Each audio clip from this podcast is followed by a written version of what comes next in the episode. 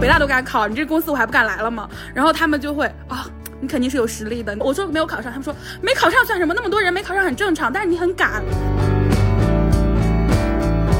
我说我自己都舍不得给自己花一万，妈呀，你给我骗走两万多，然后我必须要对自己舍得。小红书比较偏向成长类，大家很爱搜攻略，所以你的东西一定要对别人有最直接的作用。小红书的一万粉丝相当于抖音的十万粉丝，小红书十万粉丝相当于抖音的百万粉丝。我视频底下经常有人说啊，我也想去大城市，可是我不敢。我心想说，你你家落后，你都敢在那待着，大城市你咋不敢呢？直接教女生搞钱是最实际的，掌握经济权，手心不在朝上，它是一个最实际、最有帮助的事情。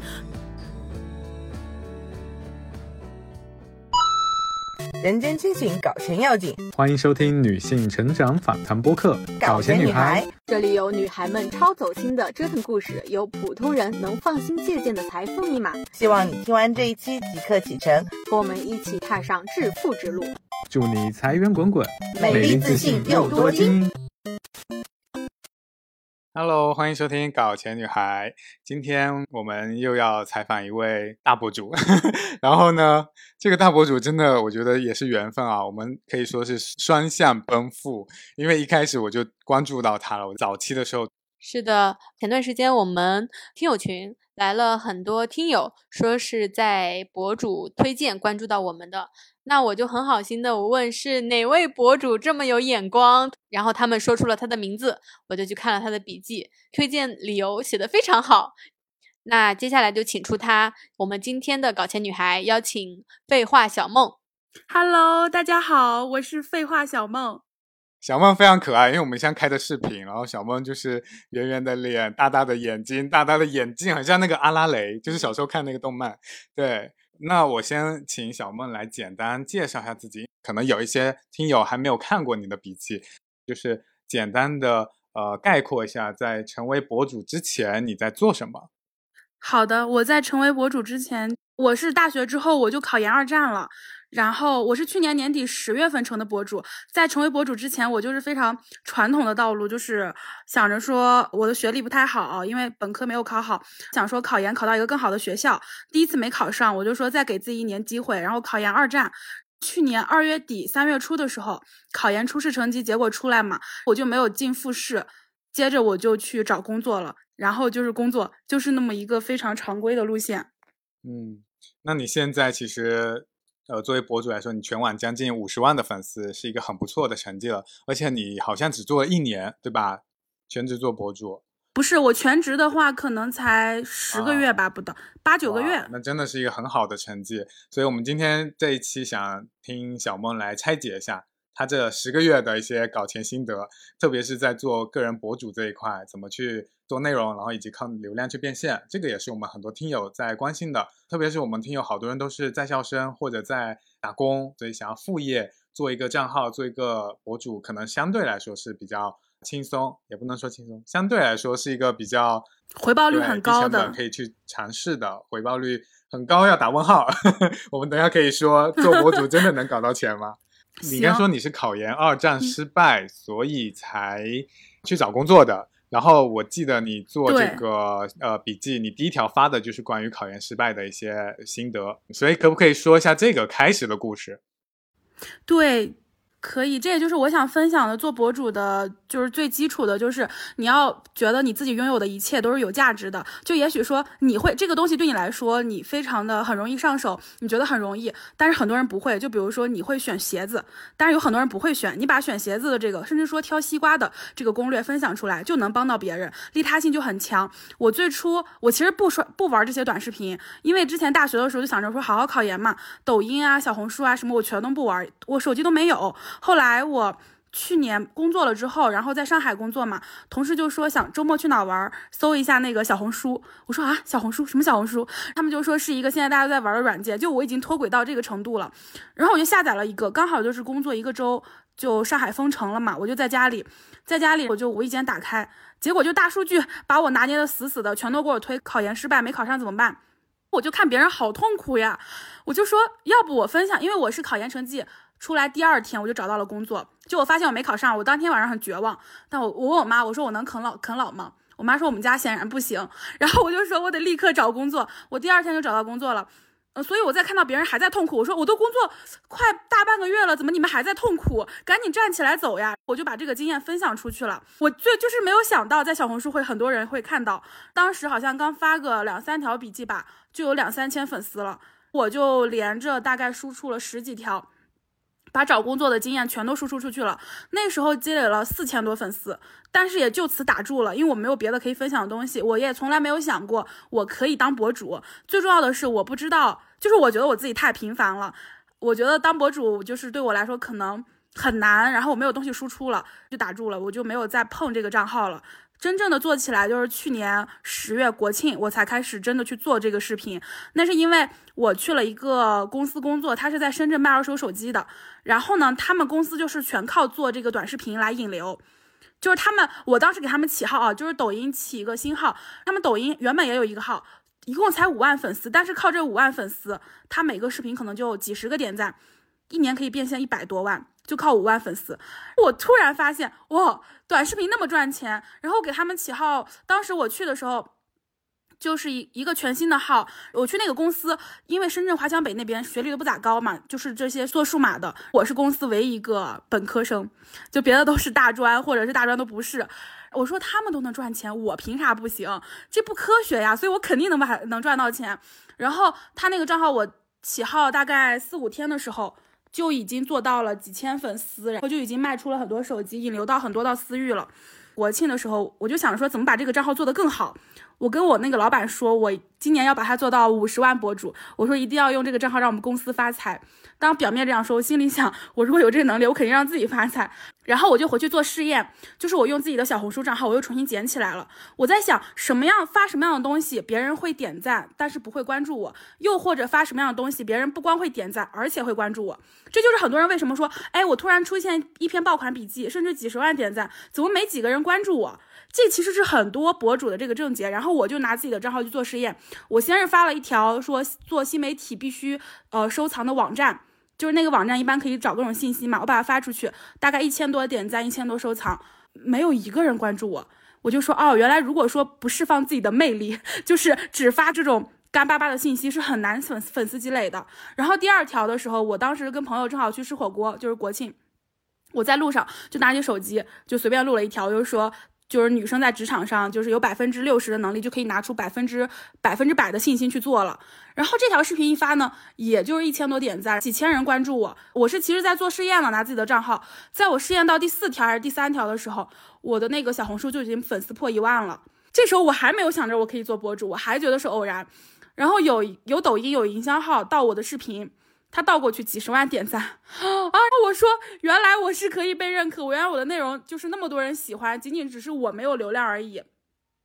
然后我就想着开始做，我就跟我们老板说，我工作这样做着，我害怕我老板看到我的账号做得好，他害怕我走嘛，我就表面在在公司继续给他做，其实就已经每天下班跑到那个商场附近录自己的视频了，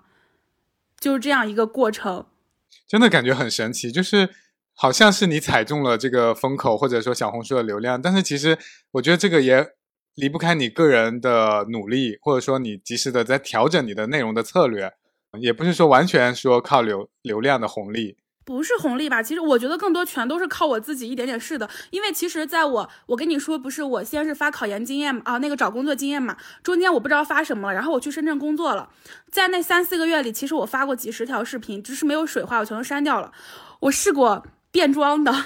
我还试过，就是那种旅游的，还试过日常的 vlog，还有那个分享读书、分享电影的，我做过好多种，那几十种，每一种都在尝试一种新的，每种都没有水花。就是其实我自己算是每一个都在试吧，只是我觉得没有水花就没有水花，我什么都损失不了。然后我还在努力的尝试一个新东西，而且当时虽然那那些就是我尝试的视频啊，只有几十个点赞，虽然很少，但是在我后面找到那份工作的时候，我没有编导的经验，但是我把这个视频拿出来给他看，我说你看我没经验我都可以拍，总有几十个人看我，你发会有人看吗？我就问我们老板，我们老板说不会有人看，我说所以你找我就对了，然后我找到了我的工作。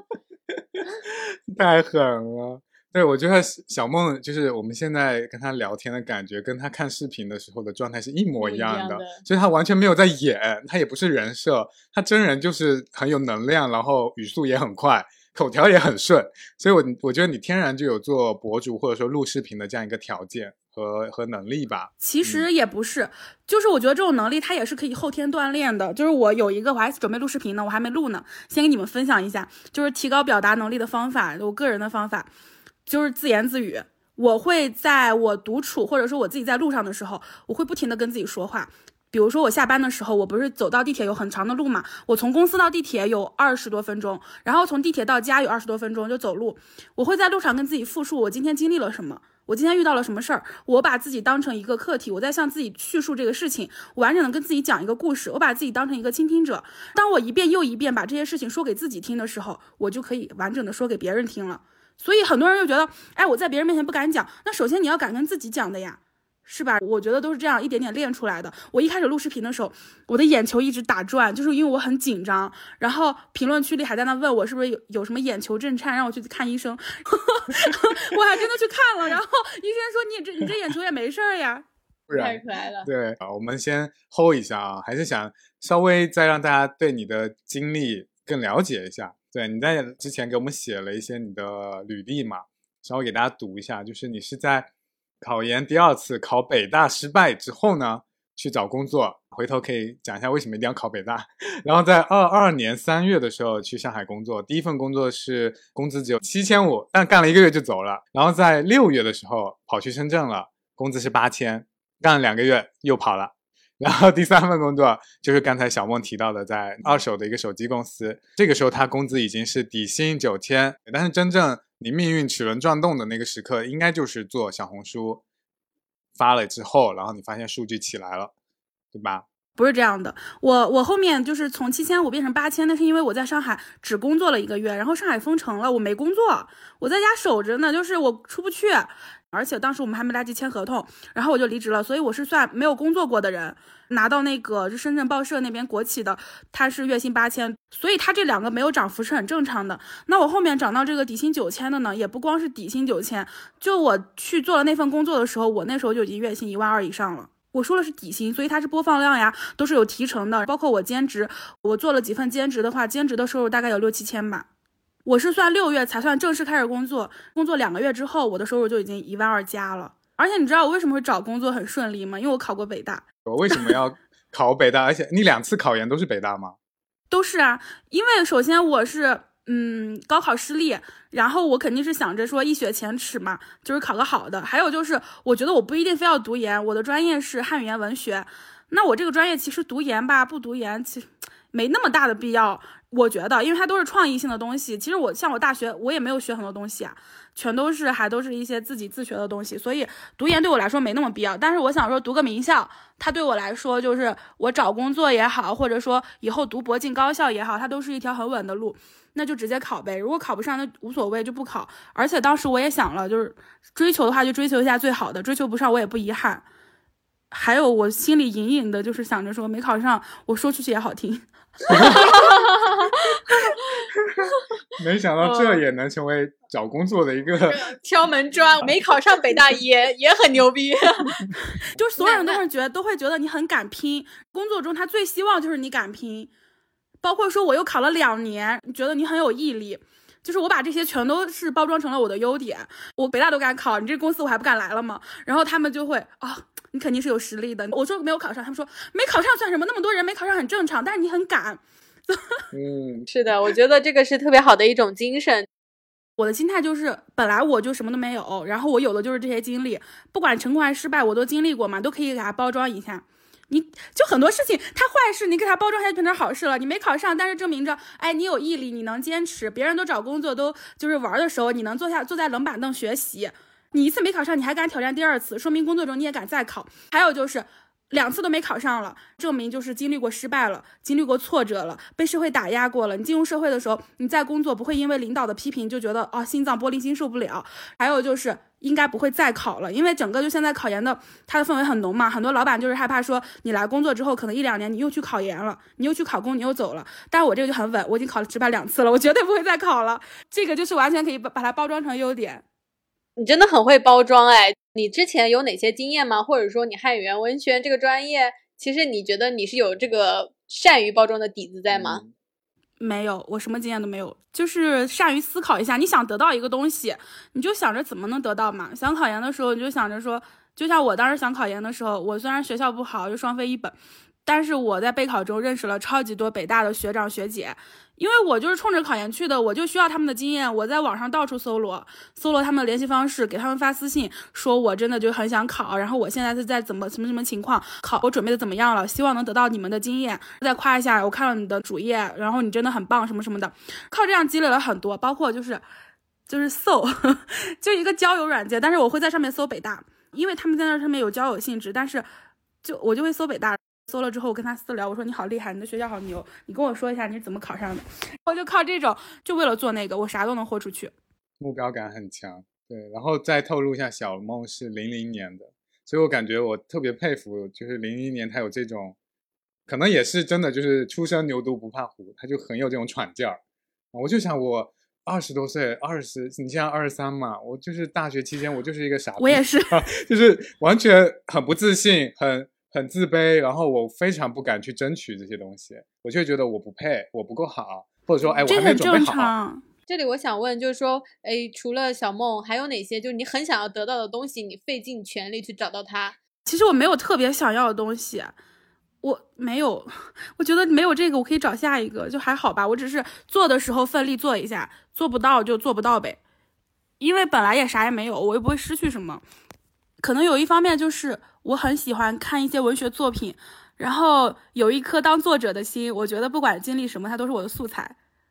就我觉得我的生活它就是我的素材库，所以好的坏的我都觉得很有意思。好呀，那我们说回这个你做博主这件事情哈，因为肯定很多人关注，就是关心你现在数据也不错，成绩很不错，到底做小红书博主能不能搞到钱？然后想问一下你目前搞钱的一个情况，要给大家交一个成绩单，嗯，你的变现情况。变现就是光靠小红书单方面的广告变现的话，目前是一年吧。其实不是一年，我是从真正的接广告就是十一月才，去年十一月才开始接，但那时候接的不多。然后今年三四月的时候才接的多一点，而且一开始的报价很低，一开始报价只有几百，到现在的话就比较高，几千。到现在小红书整整的话是十九万。像抖音和 B 站，B 站可能一个月也能有个八九千或者一万吧，抖音也是八九千的样子，然后这样加起来，这是自媒体广告的收入。还有就是微博那块儿的话，它其实我主要就是分享一些自己的日常。我知识星球偶尔会往上发一下，知识星球别的平台我还没咋发，因为我就不太想去这样宣传，因为有的人他们可能会觉得，哎，你就是故意过来卖课的，他会觉得你不真诚。这些我也就懒得说了。我不是很喜欢做社群的那种人，我连那个粉丝群都没有，我不喜欢拉群，所以我就在微博偶尔分享一下，大概可能想起来了就发一篇这样子。知识星球目前的话快有六百个人了，一百九十九是加入一个人，还有就是我之前的时候也做过一段时间的卖珍珠那个产品号，然后赚了一笔，那个月赚了八万吧，因为那时候我被骗了嘛，被骗了几万块钱，说赶紧挣回来。后来那个太累了，回报成本没有那么高，我觉得我就不想做这个。现在就是开民宿嘛，正在装修。民宿做好了之后，我也不是想那种简单的出租房间，我是准备做那个女性职业交流会，就是十五十五天一期或者二十天一期这样子，技能交流，吃穿住行玩学习技能交流，我全部包了，我给安排好来这样做这个活动。每个月只有十天，它是民宿对外就是出租的。就这样的变现情况，还有就是还有一些咨询，我之前的时候接过自媒体自媒体的咨询，一个小时是二百块钱，后来人太多了，就是实在太累了，提到了四百，人也还是很多。我到来装修就是九月的时候来这装修，我就停止接受咨询了。之在此之前每天都有一个，但是真的超级累，因为虽然说我不用做什么准备，但是每次打完电话之后。我是不断的就回答他们的问题嘛，一整个小时我是非常疲惫的。打完电话之后，我可能要休息，就好几个小时。本来这几个小时我可以看电视剧的，我连电视剧都不想看了，就在那发呆。所以我觉得它对我来说是消耗比较大，然后成本就是没那么划算的。所以现在也不做了。但是我现在有做那个，给那些就是想在小红书开店，就是那些想要创业的人，他们想要做企业或者是产品号，然后这种的话咨询的话是一个小时两千块钱。我我很好奇啊，这刚刚的这些经历都是你从去年十一月开始呃做小红书以后发生的故事吗？就是这一年你做了这么多尝试？不是，是我今年六月被骗了之后我才开始做的事儿。被呃，那那是因为什么情况被骗？当时就是我我微博嘛，然后我微博小号我自己正常用的账号，我跟我学姐我们是互关的，然后有个人就是当时微博那段时间有很多骗子在那个同样的微博名后面加一个小数点。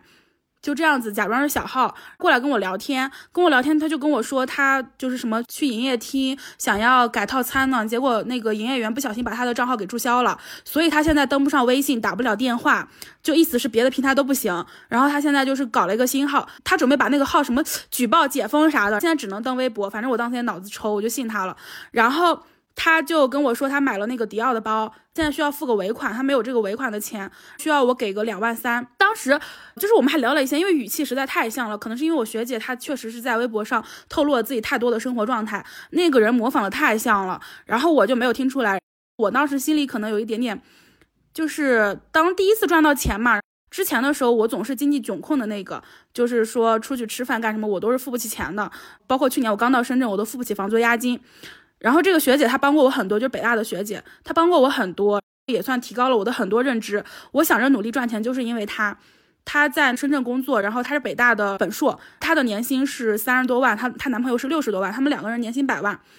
这是第一次，就是让我知道，哇，原来同样可以坐在一起吃饭的人差距那么大。我想着说，他一个月工资两三万，我几千。就一个月可能觉得还小吧，但是几个月一放大，我差太多了，所以我才开始想着说，我必须要赶紧搞钱，我才从报社离职的。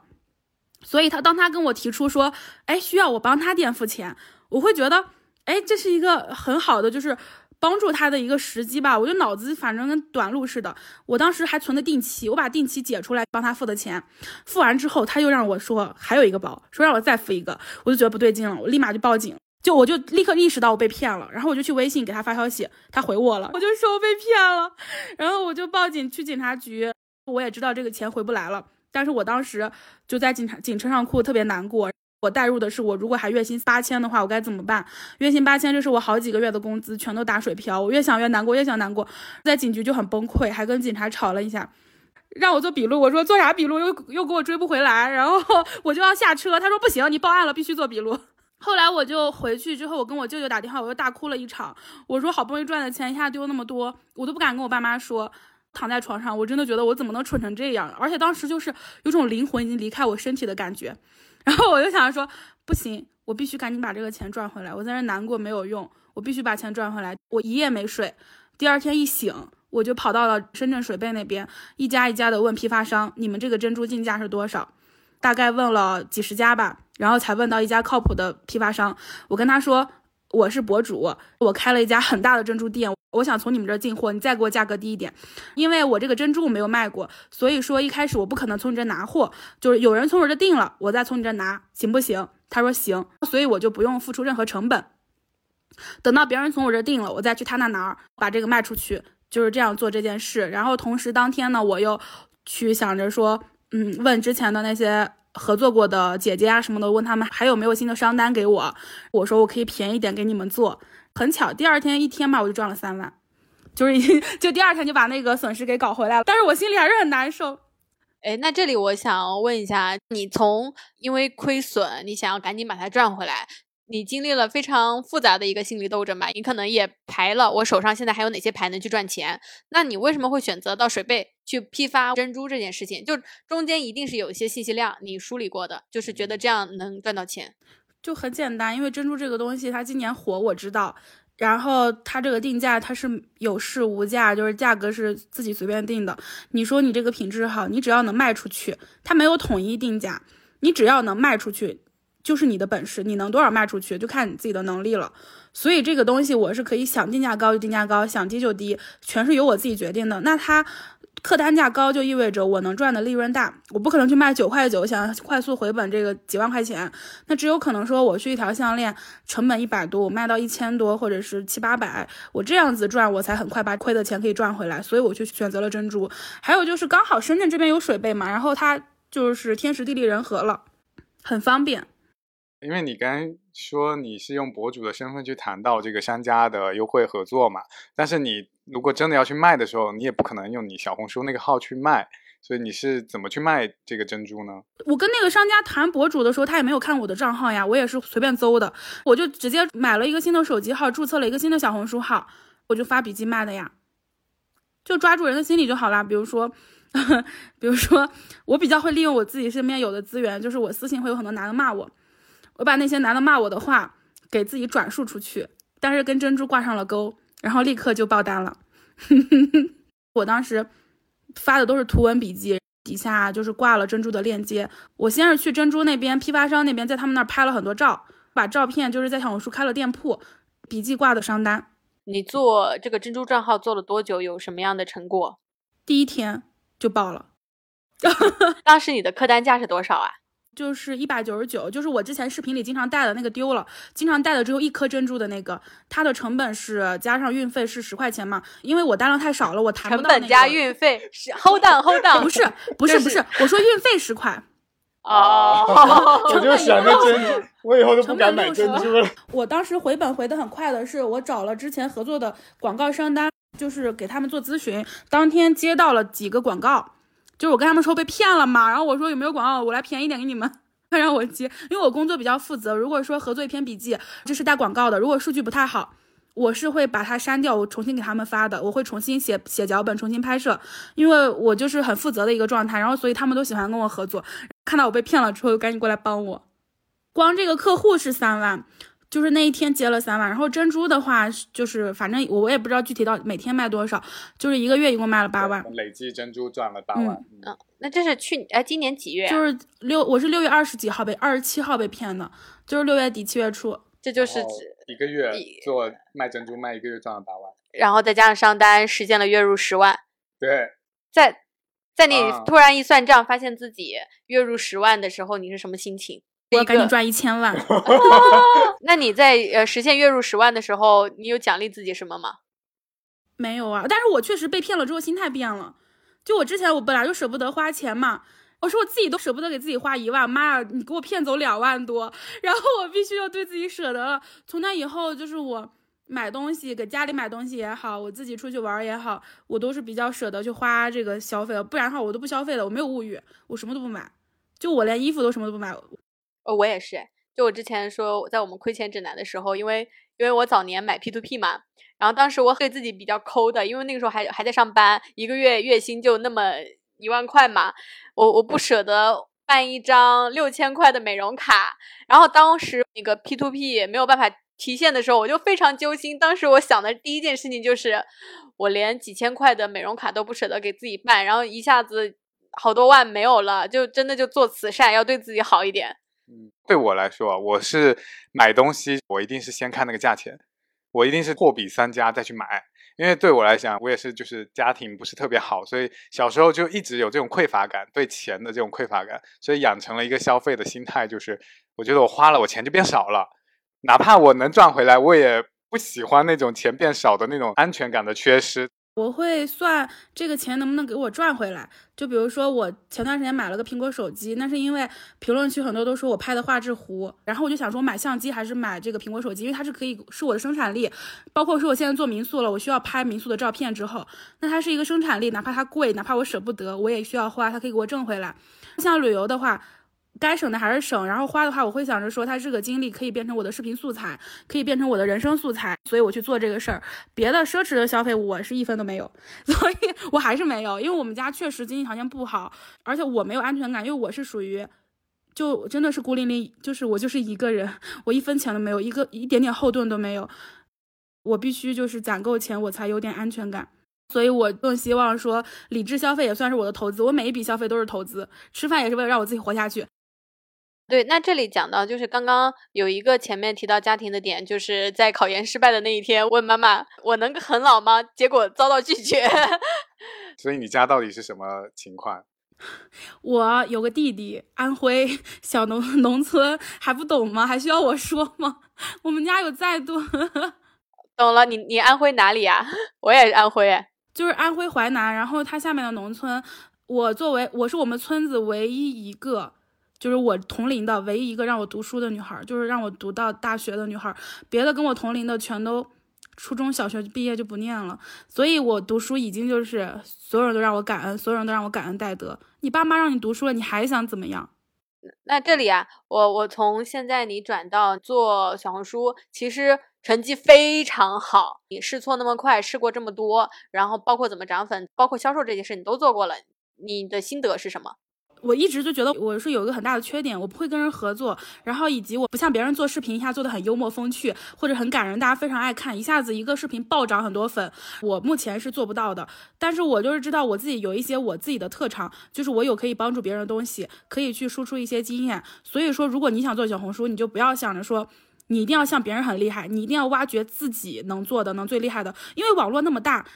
就是它可以容下你一个小博主，它可以容得下你一个没有什么才能的人做出成绩。你要是去看一下自己，把自己的经历一定要很好的输出出来，然后才能立住你的人设。个人人设一旦立好了，别人信任你，你什么事儿都好做了。其实不管是哪个平台，都是做了粉丝之后就有粉丝积累了，你想做什么都容易。比如说微博。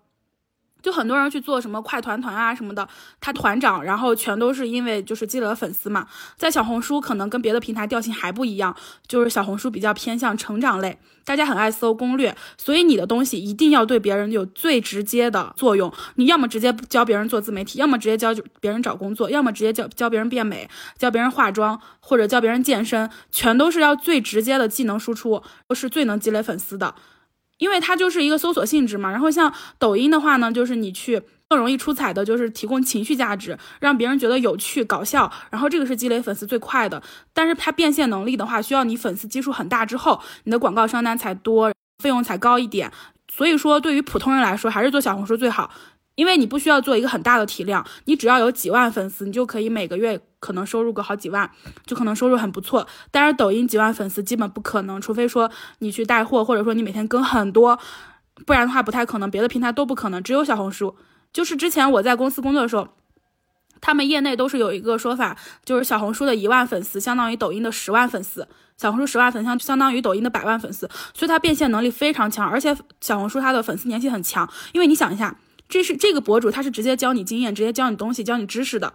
在对你来说，他不只是你的朋友，更像你的老师，所以你对他是完全信任。这也就是为什么小红书的广告商单的价格高。如果自己真的是一个普通人的话，没有什么才能，没有什么技能，外貌也不出挑的情况下，就专心做小红书，别的平台顺便同步一下就好了。而且小红书有个很好的点啊，它可以发图文，图文流量不错，所以你一开始的时候不知道发什么，你先发图文啊，不用你露脸，你先去编辑那些文字图片。而且它的网络反馈很快嘛，你一天这个视频不好没关系啊，删掉就好了呀。就是有很多人觉得我怕被别人看到，或者我发的不好被别人看到怎么办？妈呀，你都没有流量，谁看你啊？你有流量，你都成功了呀，说明你发的很好了呀。所以它怎么都不是一个稳赚不赔的事情。你就把它编辑好，当你的文字内容被认可，图文就是可能说你的图文有一两百个点赞的时候，证明你的图文被认可了。这时候你就可以直接把同样的内容就是复制拍成视频，因为视频的推流更大，流量更大。而且这是控制变量法嘛？你如果直接拍视频，你不知道到底是因为你的表达不好，你的语气不好，你的长相不好，还是你的剪辑不好，还是你的内容不好？但是你先发了图文，你的内容受认可了，当你再拍视频的时候，你就知道啊，这内容没问题，就是我的问题，就是我个人表达还有拍摄的问题。这样子的试错是非常快的。嗯，还有就是，我觉得做小红书或者是别的自媒体，最不要害怕的就是试错。我当时试错的时候，我可能一天会发十条，就每隔一个小时发一条，然后基本上大概发出去两个小时，我就能看出来效果怎么样了。两个小时，你看一下点赞比，假如说你都有两百个浏览量，一个点赞，很这很很明显，这是失败的笔记啊！你不用管了，直接删掉，再尝试下一个方向。然后如果你下一个方向，哎，怎么一百个浏览有两个、三个点赞了，说明跟上一个比有进步，再删掉，继续继续改进。就这样是一个很快的，其实它时间成本不高。就很多人可能是一个月才发一条，然后说啊，时间成本太大了。哎，就刚才小波说的这一大段，就拿笔来好好记一下啊。第一个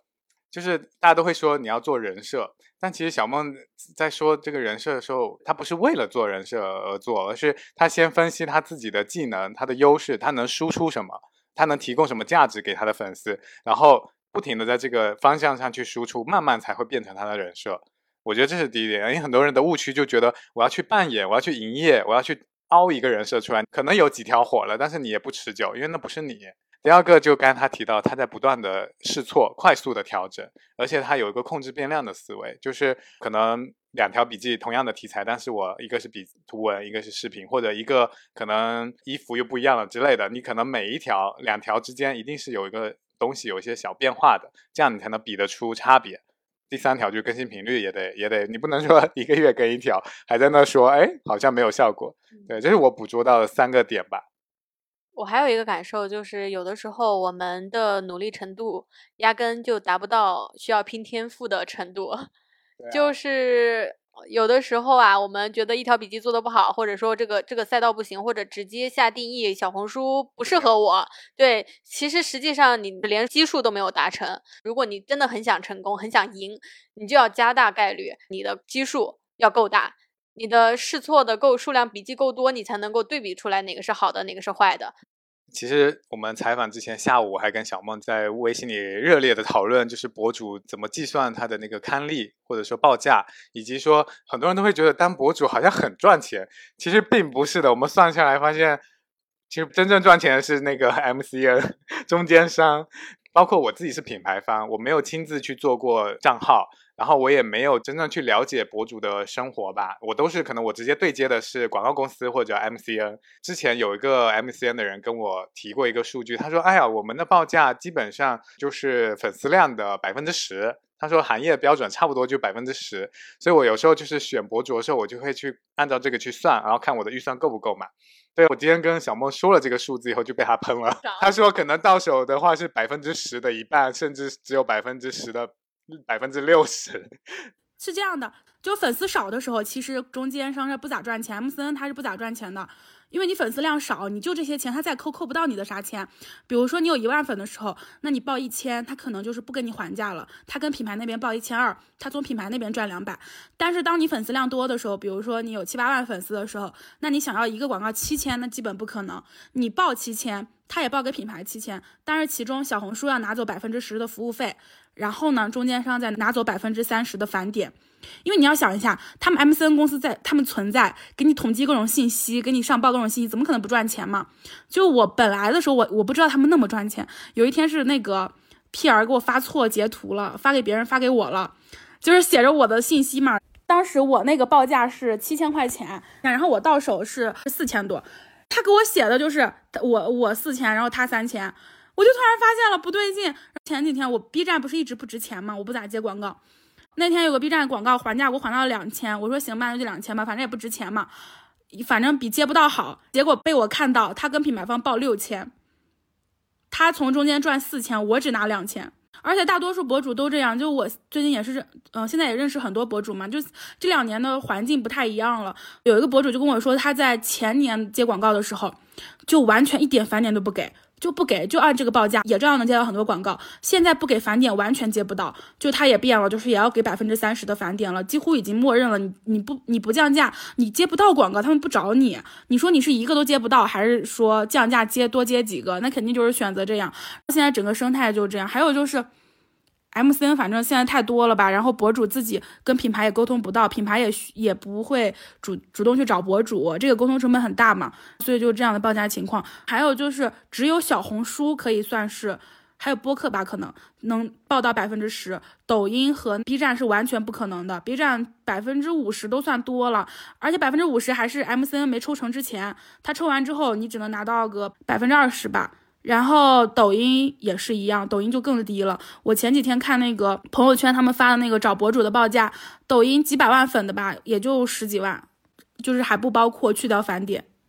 好，所以大家不要盲目的觉得博主的生活就是特别好过啊，博主其实没有你想象中那么赚钱。所以想要做博主，或者说靠小红书做一个账号，你就想怎么怎么样了，其实我们还是要理性的来看待这件事情。嗯，对，那。在作为一个接商单的博主，你有哪些坑，或者是发生过一些不愉快的事情吗？嗯，有不愉快的事情就是，哎，没有，因为品牌 不能说不能说，说了影响后面接单了。也不是影响接单，就是因为大家就是每次他们跟我还价的话，我我态度都很好，还就还呗，就是只要我能接受这个度，我都愿意。因为本来我就我觉得大家都是打工人。钱不是被跟我沟通的 PR 赚去，被他们 MCN 公司赚去了，都是打工人，所以我我就是不想去为难他们，然后能还价就还价了。倒是出现过有一个情况吧，当时就是他因为他的失误，本来我返点是百分之三十嘛，他填成了百分之三十五还是百分之四十来着，中间就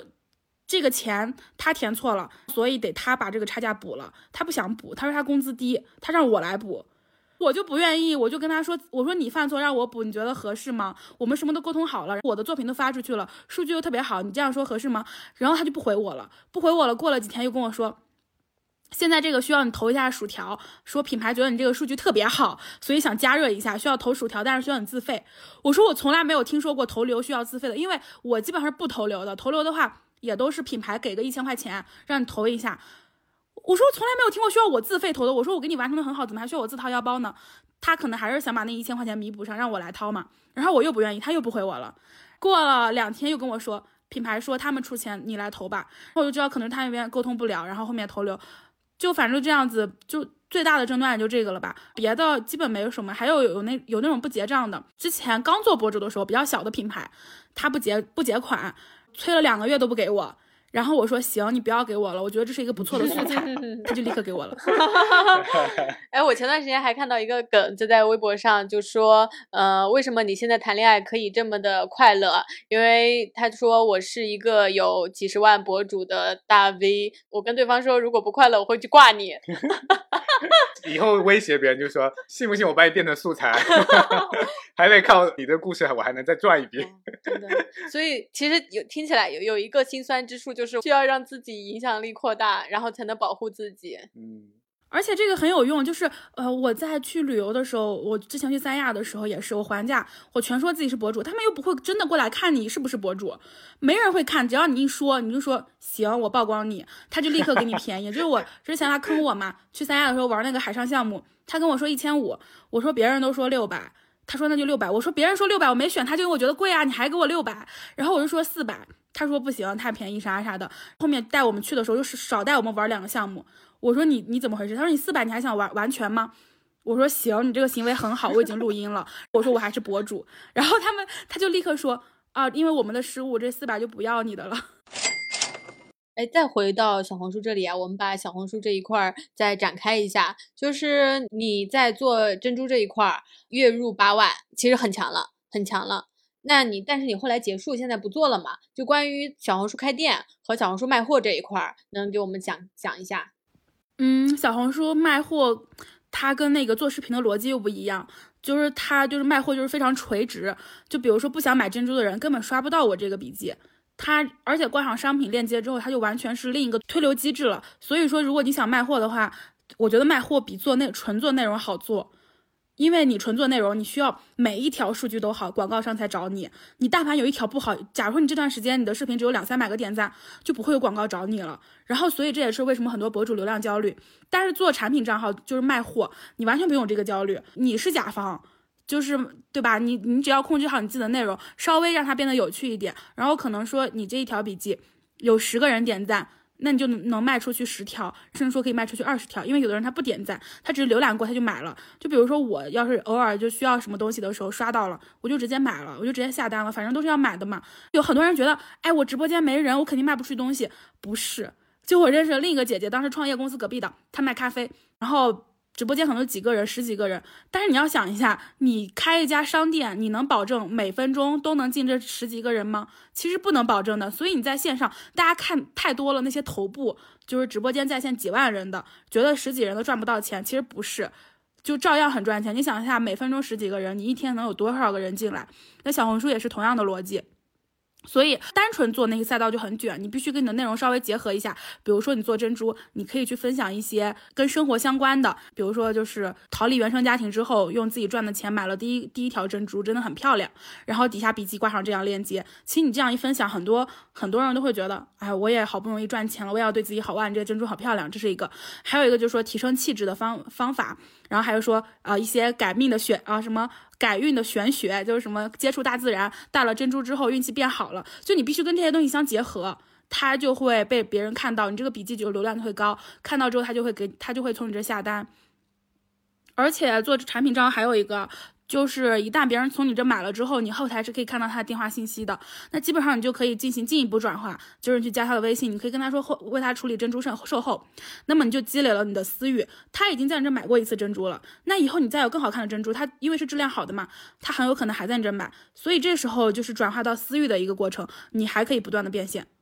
那这里有比如说退货率啊，或者是发货的问题。零退货率，因为我都会送他们一件东西，就是比如说他买了一条这个项链嘛，我会送他两对耳钉。那个耳钉的话，定价是呃三十三、四十四、五十五的这种，我会送他两对，而且我的态度也特别好，然后他们没有任何一个退货的，包括说确实我也是选了很多，那个质量确实是很好的，我自己很喜欢的，所以质量控制好，我还真是一个退货都没有。然后运费就是比较高，运费别人就是卖货可能就是几块钱一单，我得十块钱、八块钱、十二块钱这样子。运，但是运费我把它加到成本里了嘛，其实也不影响。嗯，所以整个下来的话，在小红书上做珍珠或者是做饰品这个赛道，它的毛利大概在多少？看你想怎么定价了，真的是纯看你自己。那小红书的购买力，那像珍珠这种几千单价的，包括饰品，就购买力有那么强吗？就光看笔记，就是你要知道，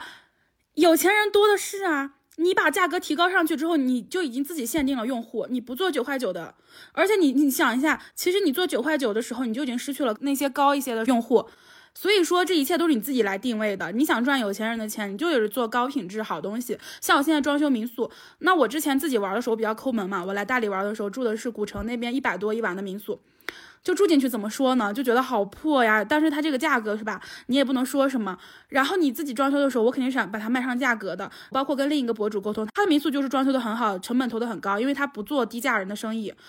就是你这这些都是，就是你你想一下，你要是投入个几十万，你卖九十九六十块钱一晚，你得多久回本？但是你稍微就是再投入多投入十万，设备稍微升级一下，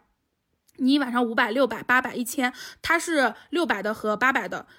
这这两个价位的房间很快就能回本了，所以就是全还是看你自己用户定位了。那这里我们正好就接回来，在做完小红书这一波之后，你为什么就停了呢？实现月入十万之后，我一般人的选择会是我继续加大，我复制，然后我继续每个月我让自己月入十万。就当时你停下来的这个点是，我不喜欢做社群，我不喜欢做这种琐碎的工作，因为你要知道，他每一个人跟我下单都得我一个人去打包，然后呢。每个人跟我沟通处理售后没有售后，就是处理说发货给打包东西放什么礼品，全都得我自己计算。我觉得这个事情它对我回报率没有那么高。包括说那时候小红书的粉丝，就是我算下来嘛，我做小红书把小红书做到个几十万粉，甚至以后万一上百万粉的话，这个对我来说才是更值得投入的事情。还有就是当时那个珍珠，就是我的钱已经回本了，已经赚的不错了，我这时候有钱来投入做民宿这个事儿。然后我算了一下，民宿对我的回报率更高，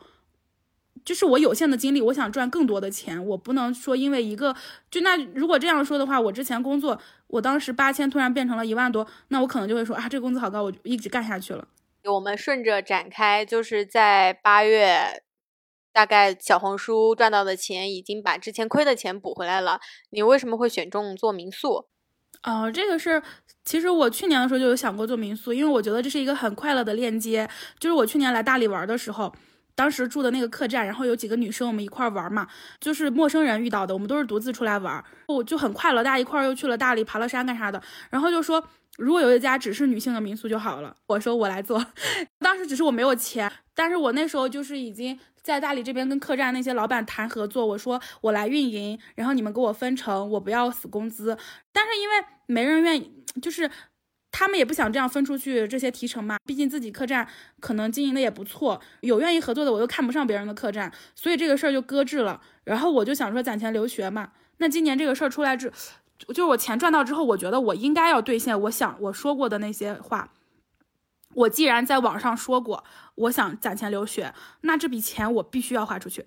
就是我是这样想，因为就其实很多赚很多钱的人都跟我说，就我被骗那个事儿，就说是因为我太抠了，因为我总是就是只只只把钱往里进，不往外不往外出一点，不让别人赚到钱，所以我会被骗。他们说的时候，我当时觉得玄里玄气的，我觉得不太信啊。后来真的是我自己愿意消费，以及我愿意把钱花出去之后，我进来的钱更多了。就我跟你们说一个可能是玄学，我也不知道为什么，就是自从我决定开民宿之后，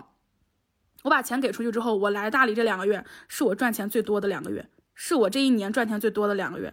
包括说还有很多博主认识我，主动来找认识我。我之前不认识别的博主，我是不联系他们的，我也是不搞这些东西，我都是自己一个人拍一个人搞嘛。然后很多人认识我，就是资源也是空前的多。包括说经常有在大理的博主约我一块儿出去吃饭，那些姐姐都很厉害的，我们一起聊搞钱的东西。以前真的是没有这些东西的，所以我觉得我既然许诺过我要攒三十万留学，那现在我不留学了，而且我不留学是因为我算了一下。它对我的回报率可能不如民宿，不如民宿那么高，就是短期内，因为它就作为一个纯投资嘛。然后还有就是做女性民宿，我觉得太有意思了，所以我想做。那那你阶段来说，就是这个民宿目前投入多少钱啊？我投入就是五十万以内。所以你做这个考察，就选项目的时候，你会看重哪些点？比如说，一个是你刚才觉得，我觉得还蛮有卖点的女性主题的民宿。另外，你肯定要考虑回账期啊，就是你虽然只投了五十万，可能对你来说两天或者两个月就赚回来，但是你还是要考虑回回本的周期，毕竟还是一个生意嘛。一年哦，你已经算过了。我当然我是算过，而且他就首先做民宿这个事儿，我是在做自媒体，那我开民宿本身就可以成为我的素材，就是可以为我的另一个工作添砖加瓦。然后还有就是我自己从小到大没有过自己的房间，我很想有一处房子，哪怕说我自己就是按照我的想法去布置，哪怕说我自己。不卖房子，就是让别的人过来，朋友过来一块住，我觉得是一很快乐的事情。它让我心情好，我可以产出更多。还有就是大理这边，我关注到了他们有女性民宿，就我想做的时候我还不知道，我发了微博，但是别人跟我说有人在做了，我去搜了他们的那个账号，小红书才几千粉丝吧，就已经做到一直满房了，一直满房。因为用户是精准嘛，更精准，然后只是独独自出来一一块结伴出来旅游的女生。反正我主要是算了说，我是计算了一年能够回本我才做的。就是稳赚不赔我才做的，不然我也不想投入那么多钱。还有就是我爸是因为他是之前做过装修公司嘛，但其实他那种装修公司就很小的，不咋赚钱的，又很小，可能说一个月就是几单赚个一万多那种。他过来帮我省了很多钱，就是很多很多坑呀要找踩的坑，我一个都没有踩，他全全部帮我弄着，所以也是让我节省很多成本。然后这个事儿可以做。还有就是包括大理这边还有一种盈利模式，就你把民宿装修好，然后你挂一段时间美团。就这段时间，美团你可以投钱去投流量。你这段房子卖的不错，可能只要卖两个月吧，这时候就会有人来要求转让你的民宿，就是包括你的装修费什么全部回本，就是一次性，可能七十万转出去。那你现在两个月回本是怎么回本的？就是那些方式赚钱呀。关于民宿这个，我当时怕卖不出去房嘛，就是我还是有点担心，毕竟未知嘛。我就发一条微博，我说怕没人住，然后我说如果有人想住的话，就是我我说了我的那个价格，民宿价格是两百到五百，只有一个是两百的房间，别的都是四百五百的，一共七个房间。然后我就说，如果你们想订的话，你们不觉得这价贵的话，你们就加我。那一天微博直接被加成敏感账号了，现在也是有两千多人加我了，就是另一个就是另一个光是民宿的微信号，也让我就是做了一个算是私域的初步积累吧。那这里如果民宿一般回本算账是怎么一个算法呢？民宿的话就是按那个入住率嘛，入住率的话目前我还不知道多少，但是另一个那个博主跟我说，按我们这个粉丝量可以算到百分之八十。他说我的定价低，因为他是他是定价到五百到一千嘛，然后说我的应该入住率能有百分之百，我是按百分之五十算的，百分之五十的话每天也是能有个一两千的收入，就是净收入去掉成本两千块钱，所以一个月也就是六万。这个其实还是其次，我目前还是想搞的是那种，就是刚刚说的职业学习的那种十天或者十五天一期的。我其实想做这个还有个原因，就是当时我在深圳的时候，看到很多人。他们周末不知道去哪玩儿，然后都想着报个活动玩嘛。因为我发视频底下有这样人疑问，我就想说我要不要在深圳搞线下活动，参加一次收一百块钱这种。但是这种我又想到场地啊什么也是问题，然后我又不喜欢搞社群这样子，我喜欢别人来找我，我不喜欢去我去找别人。所以我就想着说，那正好开这个民宿，这些活动啊什么，我一切设想都可以在这里实现。所有的链接，包括说民宿来了之后，我可能会线下去积累一个群体，就是大家的职业什么都要说清楚，这样子做一个社群，就是互相大家去。真的都是各自有拿到一些结果的人，不会浪费时间的那样直接对接资源去做这样一个事情，就是规划好了，算了一下啊，可以做，然后就做了。我是当天决定的做民宿，第三天就是飞到了大理，第四天定下了房子，交了定金。这个速度真的很快哎，真的执行力。因为你又犹豫，一犹豫的话，人就是这样，一犹豫就觉得，哎，算了吧，投入好高呀。万一不行了，算了算了，就会这样子，所以我不给自己留退路。我想做什么，我就立刻去做。那那你有过中间算过说一年这个钱能回本？那会不会有哪些计划是会影响这个实现的？我觉得不回本也没有关系啊，反正我能把它赚回来，不管从哪个途径赚回来，就是因为我已经通过我的实践证明了我有赚钱的能力，然后那就无所谓了，就哪怕是说我给自己造的一个梦也行，就我愿意去承担这样子的风险。嗯，好。一句话总结，你膨胀了。其实不是膨胀，其实我确实是算好了，因为自媒体它也到了一个瓶颈期，也需要更好的素材了。像很多人的话，他可能会选择去留学，自媒体的去留学干嘛的，包括我身边也是，他们都是为了找更好的素材。对呀，所以就是算好成本之后，而且我在深圳，我主要是在深圳租房，一年得花四万。你算一下嘛，算一下就很划算了。我在深圳租房四万的话，我又没有自己的房子，我会我我得一直租房。除了深圳，我想不到我喜欢的城市了，我不想在别的城市待。所以我算了一下，刚好那个房租加上这边的，就是对我来说就是刚好。我这本来都是必要的支出，反正经过了大概半个小时的计算，发现哦不不亏本，OK。那刚刚提到，就是说你在做这个装修的时候，你爸爸也来帮你了嘛？那问一下，就是现在，哎，你你怎么跟家里交代？我现在很有钱，赚了很多钱，你怎么跟父母解释你在做什么？啊，不用解释呀。我们家虽然那样，但是还是很开明。就还有一个好处吧，就因为他们对我没有寄予太大的希望，就因为我不重要，所以对我来说是完全放养。我从小就是上寄宿学校长大的，就没人管我这种状态，所以我的成长就是没有被别人那种。规训过，没有被社会规训过，所以我我我当时刚做自媒体有粉丝的时候，我就赶紧发到群里，我说看厉害不？我说我刚发一条就几百人关注我，然后我爸妈就关注我，所以我后面发视频的时候，他们也都知道，也都在看着。我当时想要开民宿的时候，就跟他们说，我说我想开民宿，然后我爸妈就说，投入会不会有点大呀？你心里没有底。我说我肯定是有底的呀，对吧？你看我我我肯定是想好了才做的，我就把那个当时当天晚上我写了一个策划书，三千字的策划，我发给他们了，就是每一个怎么盈利、怎么赚钱，有多少条路，就是靠这个民宿赚回来，我都计算的很清楚，我就发给他们看，他们就说哦可以，这个事儿可以做，反正他们也不出钱，你说能有啥？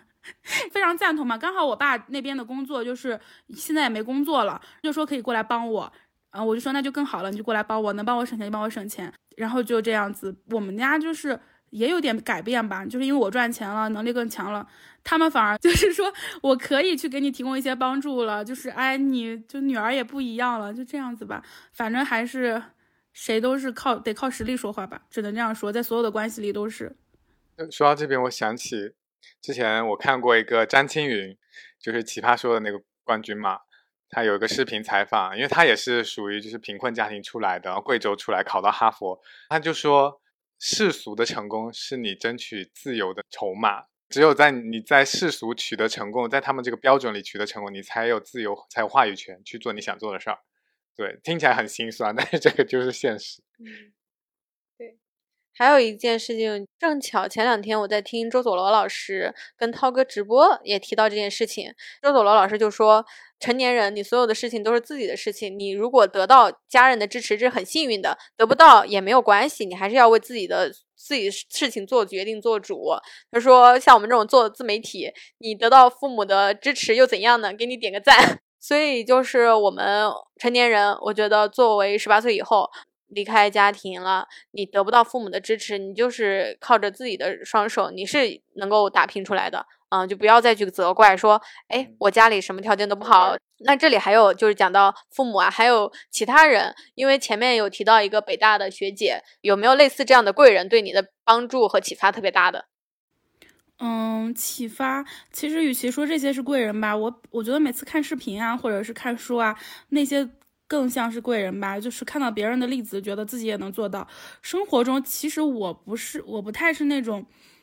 会寻求别人帮助的人，我需要的时候可能找一下，但大多数事情都是我自己完成的。而且有时候在深圳的时候，就像我之前去找工作的时候，然后那个工作的那个姐姐，那个老板就是觉得我很厉害，后面的时候就想说，就是让我入股他们的公司嘛。后来我又觉得我很害怕别人对我抱有期待，因为我害怕搞砸，我是一个就还是那种责任心，所以我更喜欢自己独来独往，自己做自己的事情，因为这样子所有的得失都是我一个人负责，我不需要别人为我担责。所以在生活中的话。我觉得没有什么特别所谓的贵人，又或者说所有都是贵人，就你生活中遇到的，因为别人在所有时刻都有可能会帮助你。就是我我我看待每个人都特别好，每个人都可能帮助我，我也会帮助每一个人，然后就这样子下来的。嗯，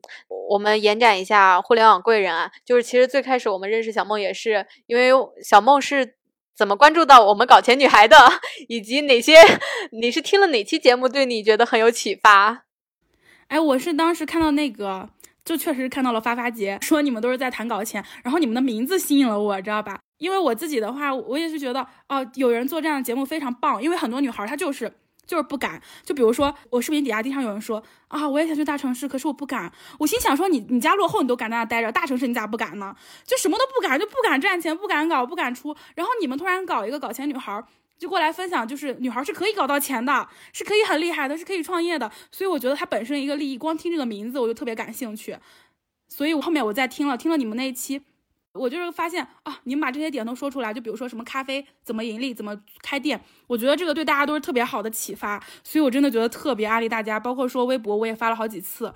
我以前也有想，就今年我当时搞那期播客嘛，我也想着说搞一个搞钱女孩，我真的有这样想，这样想过。我当时不知道你们，我没有搜过你们，我觉得做这个事儿很厉害。后来我又觉得，妈呀，好还要去不停的联系别人，好麻烦，算了，我不喜欢搞这种事儿。所以你们做起来，你们把它落地了，真的好棒呀。哎，那既然都说到搞钱了，我觉得，因为小梦其实你的小红书有一个栏目，有个系列，就是教女生怎么搞钱，一些搞钱的思维。你就提到一个你搞钱的心态或者思路，就是什么赚钱你就去做什么，而不是说我会什么我才去做什么。因为很多人的惯性会觉得，我得发挥我的优势。看看我有什么技能，有什么资源，然后在我手上的牌里面去找一个能够搞钱的事情。但是小梦不是，他是先看那个钱在哪儿，然后去冲着那个钱。他需要什么技能？他需要什么资源？需要什么人脉？我现在没有，行，我为了这个目标，我去达到，我去拿到这些东西，我去造出这些牌，或者去找别人给我这个牌，然后他就可以去玩这个游戏。我觉得他是一个成长型的思维，而不是一个 就是。好像就是基于现状去做事情的思维，以及还有一个点就是目标导向。对，我觉得这个你能不能跟我们我们分享，为什么你会有这样子的一个想法？因为很多人都很水呀，就是工作中，我之前有学历滤镜嘛，不是想考北大的嘛，我就觉得北大的好厉害，名校的好厉害，九八五的好厉害。后来我去工作，第一份工作就是去的复旦博导底下的研究院，当时我们去做语言研究嘛，然后我是学历最低的一个，我是因为考过北大，他就面试的时候提问我那些专业问题，我我通过了。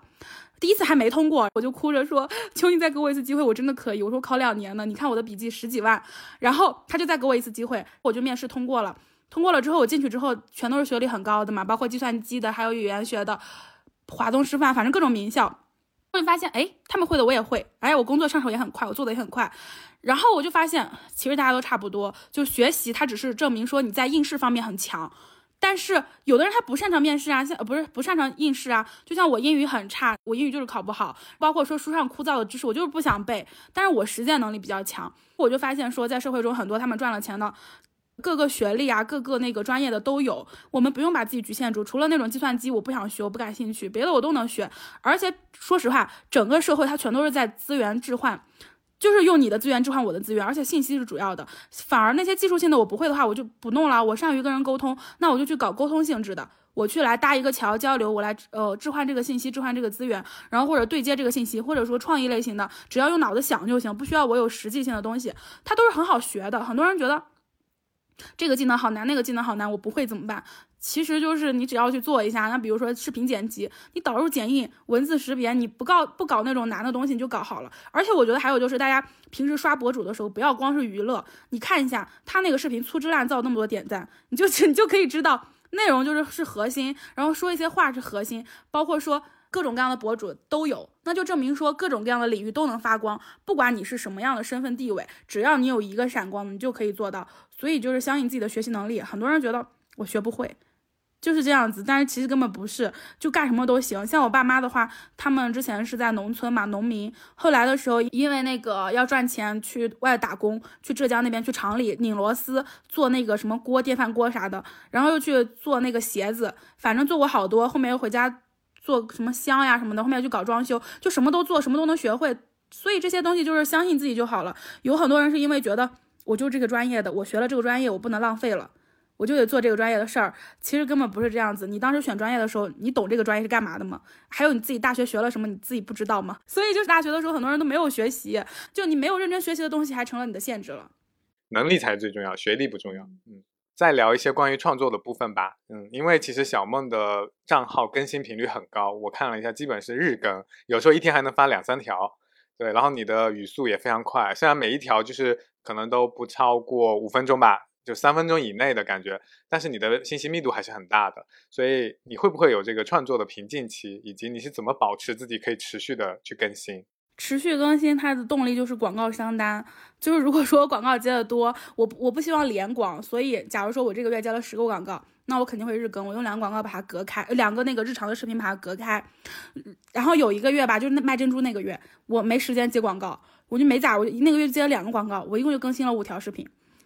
所以就是钱才是有很多人就是觉得博主接广告，但是说实话，博主做到一定的体量的时候，你没有钱真的是没有动力往下更。就你有钱了，你才会想说做更好的内容嘛。所以这个是我必须更的原因。我希望不希望大家一点开我的视频全是广告。然后还有一个就是我的视频制作比较简单。就半半小时就搞定了。比如说我录的时候，拿起手机录，基本上录个八分钟，剪下来两分钟，两分钟、三分钟这样子。或者说我录下来就五分钟，然后剪一下。而且我剪也都是粗剪嘛，像我那种也没有啥技术含量，十分钟就结束了。所以半小时之内可以搞定，速度会比较快。我觉得大家很多时候想着说把一个视频一定要做的够精，这反而也限制了你。你先把内容发出去再说，你看一看别人认不认可。你要做精致、做完美，什么时候是个头？就你有没有能力把它做精致？比如说我是没有能力做那种很有趣的视频的，至少目前没有，之后可能会学习，但目前没有。所以这个也是大家需要思考的一个点。你你是不是真的需要做那么精致的？你又会不会做那么完美的？这也就是一个为什么说创业要零投入，然后拍视频要拍这种简单的视频。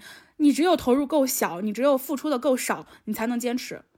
就你才觉得它对你来说是一个很容易的事儿。所以你要去想一下。什么事儿对你来说容易？像我接个人咨询的时候啊，我会找他们每个人的爱好还有擅长的点。就比如说有人爱追剧、爱看小说，那你就去做小说。就是你把你小说给别人，就是说把小说里有意思的东西给抽出来，然后你或者是做抖音的那个中视频的小说推文计划，或者就是说直接给别人介绍这个小说有意思的内容或者奇葩的内容，它对你来说很容易。你刚看完，你只要对着就可以输出了。然后或者说有人喜欢画画。那你就去做一边画画一边去给大家讲解什么东西的视频，或者说直接的画画教学，就比如说怎么用 iPad 画出这个简单的这个雪人啊、万圣节妆啊什么这些，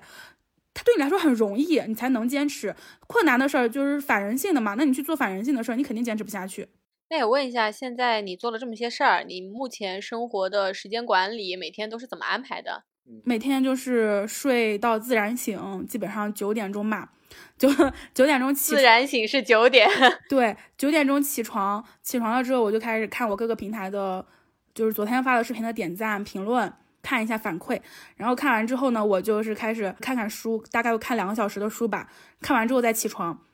看完就是十一点了嘛，十一点起床，洗漱一下就吃饭了。吃完饭之后我就午睡两小时。我太喜欢睡觉了，我睡得不好，我会我整个人都要疯了，我我我钱都不想要，命也不想要了。睡了两小时之后，我再起来。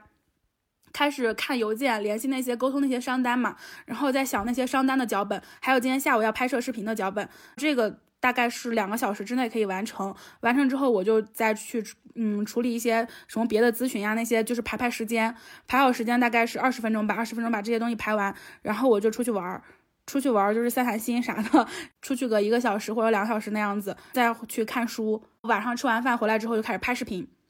拍视频、剪视频，把它发出去。发出去这时候，我就会看看大家的反馈，继续沟通。那就是其实这些是我的规划，但是但是那些工作消息我都随时回的，就只要看到我就会回，它是一一直进行的状态。然后到了晚上十点钟吧，我大概就会不会再回任何信息，我就会开始看美剧、追剧，看个两个一个小时吧，我就睡觉了。那你周末吗？会会有给自己刻意安排，比如说双休啊之类的这种，还是你一直都是工作？我没有休息日。目前一天都没有，刚好现在是十一月嘛，然后呃算下来你小红书差不多做了一年，相当于今天这个播客也是很好的一个纪念，作为一个一周年的复盘，一周年的纪念，你觉得这一年做博主、做自媒体，你自己有什么最大的成长变化吗？成长变化就是说变得可能更自信了。就是我觉得更会展示自己了，这也就是我为什么说让大家做博主，不管你火不火，不管你能不能赚到钱，都要去做博主，因为你做博主就是为了求关注，你就是要向别人的那个心理靠拢，你就是要输出别人认可的内容，所以这个其实是一个非常好的锻炼的思考的过程。你会想，我发什么样的别人喜欢看，那其实就可以衍生为我做什么样的产品别人喜欢，你会去研究别人的心理，你会真的想着去利他。在这个过程，如果一旦得到正反馈，别人喜欢你，或者说给你评论干嘛的，你会觉得哇，好有成就感，我得到别人的喜欢了，然后是有人喜欢我的，会更自信。所以它是一个非常非常非常，就是说哪怕没有粉丝，也是一个非常好的东西。而且还有说，你之后再找工作，你只要说你做过自媒体，你哪怕没有什么粉丝，你比较成熟的有这些技能，你的薪资也可以高一些。